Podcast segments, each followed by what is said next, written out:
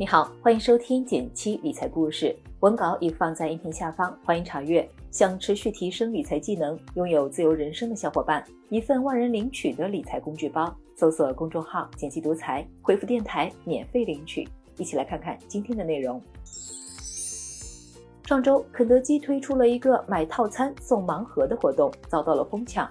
但是大家目标不是套餐本身，而是玩偶盲盒。像集齐整套，至少要购买六份套餐，还有一个稀有隐藏款，抽中的概率很低，是一比七十二。原本加上套餐共九十九元，在二手平台上，单个玩偶隐藏款标价就到了八百多元，直接翻了八倍。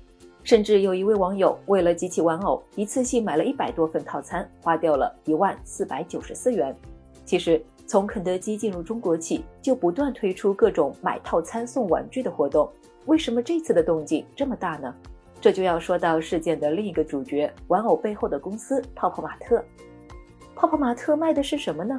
为什么这么赚钱呢？未来的投资价值如何呢？我们今天就来聊聊。还是要提示一下，本内容仅为科普分享，不构成任何投资建议，请务必将投资决策权牢牢把握在自己手中，这也是我们努力做好科普的价值。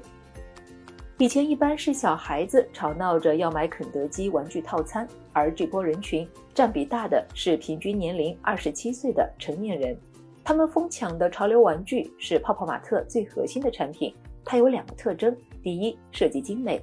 潮流玩具大多数是脱胎于电影、动漫或游戏中的角色形象，具有独特的艺术设计。我身边就有个从来不买玩具的朋友，最近却路过就要买一个，一套都快攒齐了。理由是玩具背后精巧的设定和描述戳中他的红心。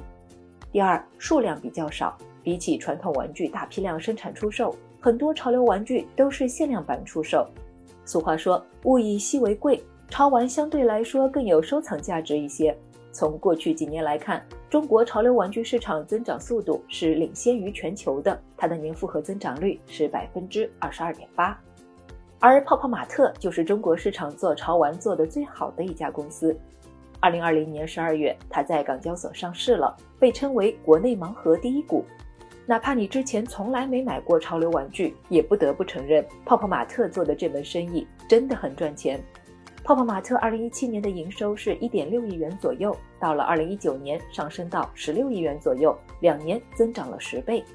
同一时间，它的净利润从一百五十六万上升到四点五亿元，翻了两百多倍。泡泡玛特为什么这么赚钱呢？这就要从它的商业模式说起。泡泡玛特的商业模式可以分为三步：IP 开发、产品生产、盲盒销售。对于中间的产品生产环节，泡泡玛特交给了代工厂，他们平时都是给国际玩具大厂供应产品，有比较丰富的加工和制造经验。我们重点说说 IP 开发和盲盒销售。第一个点，IP 开发，所谓的 IP 全称是所谓的 IP 全称是 Intellectual Property，直译是知识产权，你也可以理解为跨界需要的名气。人物形象、卡通形象和故事结构一旦出名了、注册了，都可以是 IP。泡泡玛特卖的最好的一款产品叫 Molly，正是靠着这个玩偶的意外走红，它才从一家普通的玩具公司变成了潮玩的龙头。关于 Molly 的设定，她是一个有着湖绿色眼睛和金黄色卷发的小女孩，是个傲娇有才华横溢的小画家。你在泡泡玛特门口常能看到这个爱撅嘴的小女孩，就是 Molly 了。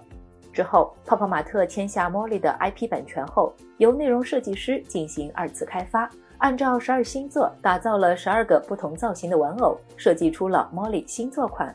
这次肯德基联名款里的 Dimo 也是其中一个 IP，还是目前泡泡玛特的当红明星。第二个点，盲盒销售，在销售环节，泡泡玛特采用的不是常规方法，而是盲盒。盲盒指的是消费者在拆盒之前不知道自己买到的是哪一款人偶，只能盲抽。比如 Molly 星座款有十二个玩偶，每个售价六十元左右。按照常规的销售方法，花七百二十块就可以集齐十二个。但是按照盲盒的玩法，你很容易会买到重复款，可能要花个上千元才能集齐全套。为了增加趣味性，泡泡玛特又设计出了隐藏款玩偶，平均一百四十四个里面才会出现一个。如果你想买到这个隐藏款，最多要花上八千多块。及其全套玩偶加稀有隐藏款的套路，让人们不惜一掷千金，增加了盲盒的复购率。根据招股书，二零一九年泡泡玛特注册会员的整体复购率在百分之五十八，这意味着一年内有超过一半的消费者会购买至少两次以上。在计算公司的营业收入时，有一个简单的公式：营业收入等于产品价格乘以产品销量。假设产品不涨价，营业收入的上升主要是靠产品销量上升推动的，而高复购率能直观的增加产品销量。正是盲盒玩法带来的高复购率，让泡泡玛特实现了两年十倍的高速增长。那未来的投资价值如何呢？其实泡泡玛特的商业模式也不是无懈可击的。目前来看，三个环节上都存在风险。风险一，人们的喜新厌旧。在 IP 开发上做得最好的是迪士尼公司，它可以通过一系列影视剧持续不断的推出新 IP。相比之下，泡泡玛特推出的 IP 没有故事做支撑，主要依赖于优秀设计师的创意，哪怕碰运气走红了，生命周期也相对较短。风险二，品控力不从心。在黑猫投诉平台上，关于泡泡玛特的投诉有五千多条，主要问题集中在质量差等方面。泡泡玛特的产品是交给代工厂生产的，品控上比较难把握。但如果不及时解决产品质量问题，时间长了恐怕会引起更多老玩家的不满。风险三，盲盒销售没什么门槛，比如像名创优品也开始学泡泡玛特售卖盲盒，价格卖的还更便宜。通过低价来吸引三四线以下城市的用户，效果看起来也挺不错。推出一个爆款 IP 存在很多不确定性，而盲盒模式的可复制性也决定了它会遇到更激烈的行业竞争。这其实和电影行业很类似，虽然每年都有爆款电影出现，但是你无法提前预测哪一部电影会火，也没有哪一家影视公司可以做到稳定的生产爆款电影。所以影视行业，所以影视行业很难出现业绩长期增长的公司。从这个角度看，或许潮玩市场也很难出现比较长期的投资机会吧。好了，关于泡泡玛特就和你聊到这里。如果你喜欢这样文章的话，欢迎点个赞告诉我。你买过盲盒吗？体验如何呢？也欢迎在评论区分享一下。